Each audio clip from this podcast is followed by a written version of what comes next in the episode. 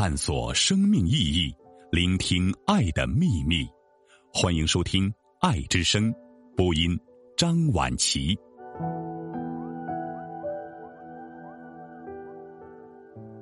过多的才华是一种病。木心，别的不是我最渴望得到的。我要尼采的那一份用过少些而尚完整的温柔。李商隐活在十九世纪，他一定精通法文，常在马拉美家谈到夜深人静和棕榈茶。莎士比亚嘛，他全无所谓，随随便便就得了第一名。幸亏艺术上是没有第一名的。过多的才华是一种病，害死很多人。差点害死李白，竟是如此高尚岂可？荷马一句也不写他自己，先前是不谈荷马，后来是不读荷马而谈荷马。如果抽掉杜甫的作品，一部《全唐诗》会不会有塌下来的样子？但丁真好，又是艺术，又是象征。除了好的艺术，是还要有人做好的象征。有的人也象征了不好。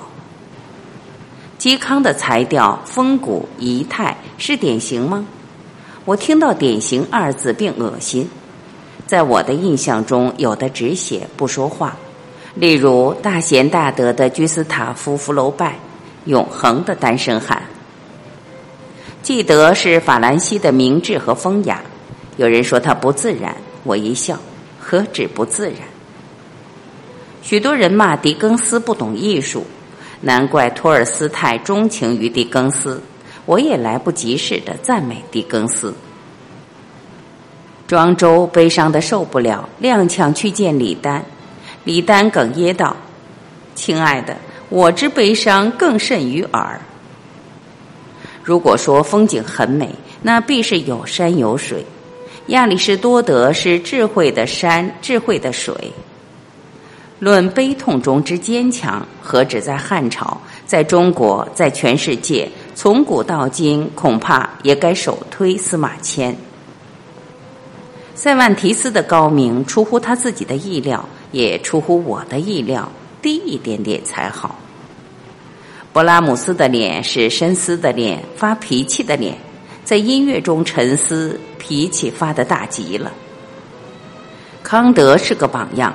人终生住在一个地方，单凭头脑做出非同小可的大事来，真想不到俄罗斯人会这样可爱。这了不起的狗崽子、兔崽子普希金，别再提柴可夫斯基了，他的死使我们感到大家都对不起他的。所以鸡中散，至死薄阴州。近代最光艳的大陨星，到宋朝又因一位济南女史而亮了些。李清照不仅是人比黄花瘦。莫扎特除了天才之外，实在没有什么。贝多芬在第九交响乐中所做的规劝和祝愿，人类哪里就担当得起？海明威的意思是。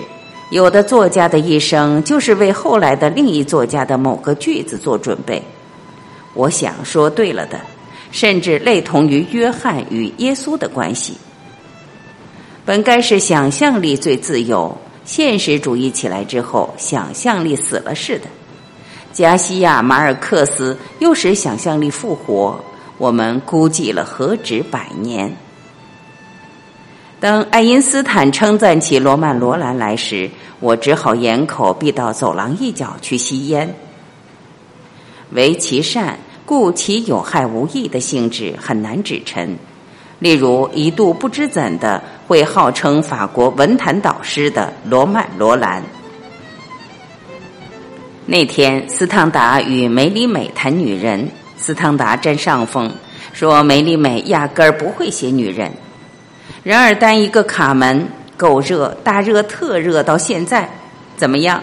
米里老史、阿里戈贝尔先生、柏拉图、亚里士多德，他们好像真的在思想，用肉体、用精神来思想。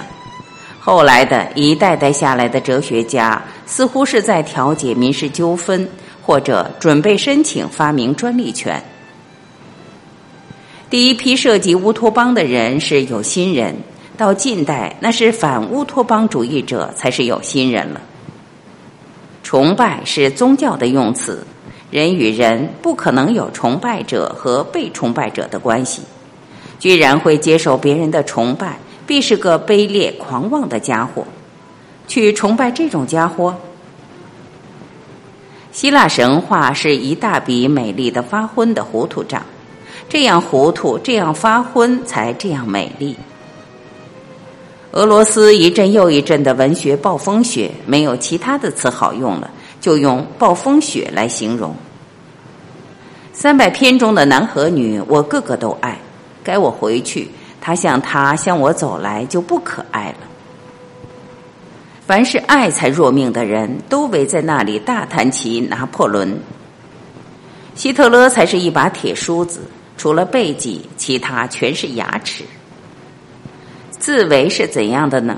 是这样：凯撒对大风大浪中的水手说：“镇定，有凯撒坐在你船上。”自在是怎样的呢？是这样：船翻了，凯撒和水手不见了。鹤立鸡群不是好景观，岂非同时要看到许多鸡吗？